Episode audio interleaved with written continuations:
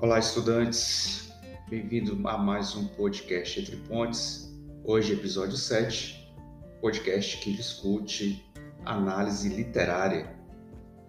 Hoje eu vou pedir a participação dos ouvintes. Sim, a interação é tanto no rádio como no podcast. É importante essa interação.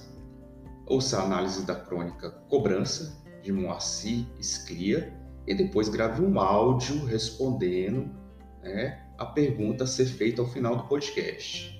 Poste o áudio na atividade junto a esse podcast, ok? Então hoje eu quero que vocês gravem, respondam a pergunta por meio de um áudio.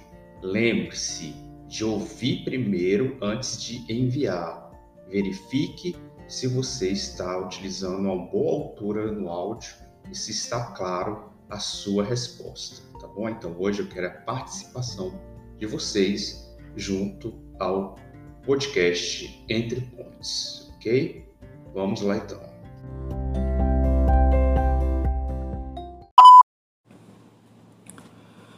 Sobre a crônica Cobrança de Moacir Ciliar.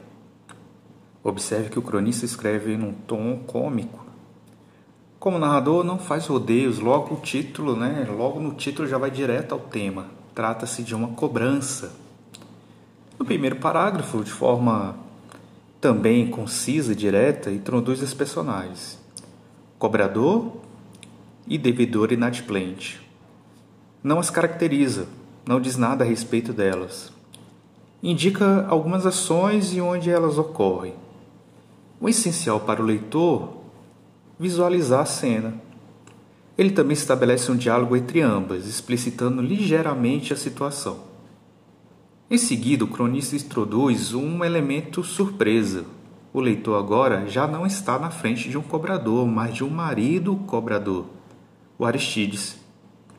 A mulher que não ganha o nome já não é uma mulher qualquer, mas a mulher do cobrador.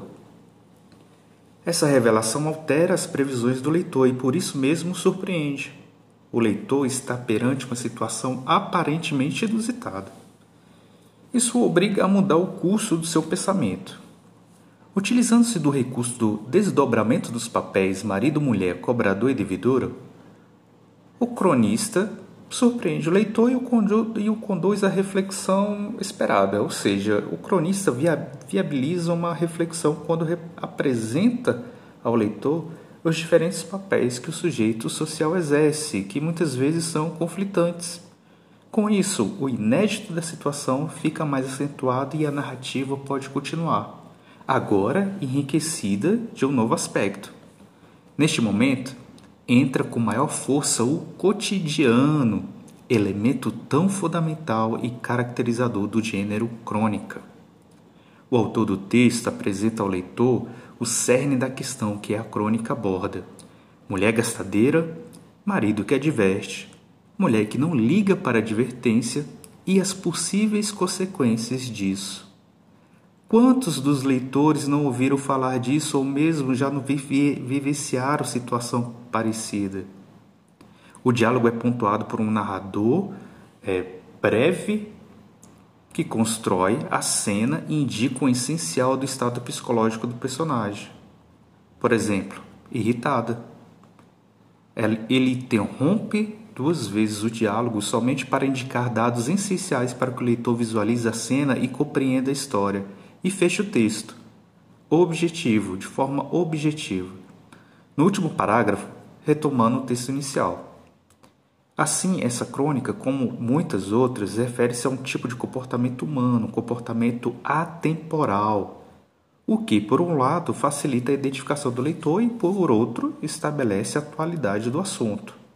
Além disso, o cronista a escreve com recursos bastante interessantes, de forma que a crônica deixa de ser descartável, adquirindo um sabor literário.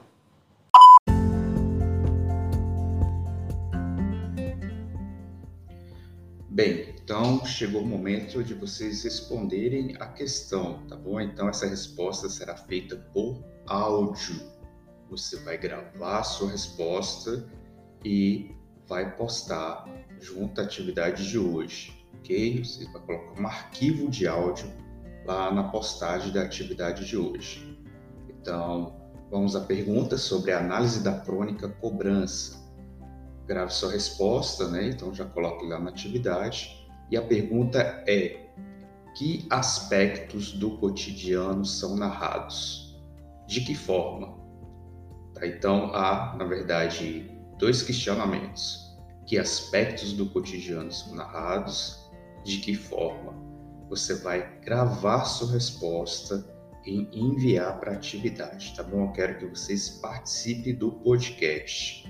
Lembrando sempre, ouça o que você gravou antes de enviar, tá bom? Então hoje é a atividade, essa é a atividade do podcast, episódio 7, é analisar, ouvir a análise da crônica cobrança e gravar um áudio correspondendo à seguinte questão: que aspectos do cotidiano são narrados e de que forma isso acontece, tá bom? Então, vamos lá, gravem a resposta e envie lá para a plataforma Google Sala de Aula.